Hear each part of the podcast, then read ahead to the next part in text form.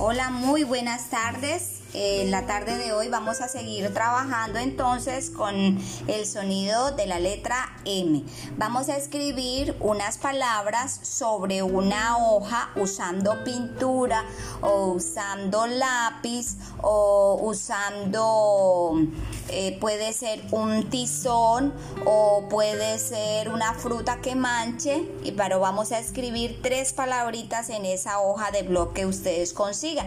Una primera palabra puede ser mami, otra amo y otra puede ser memo. Los niños escriben sus palabras y cuando terminen de escribirla, al lado pueden hacerle el dibujo que represente esa palabra.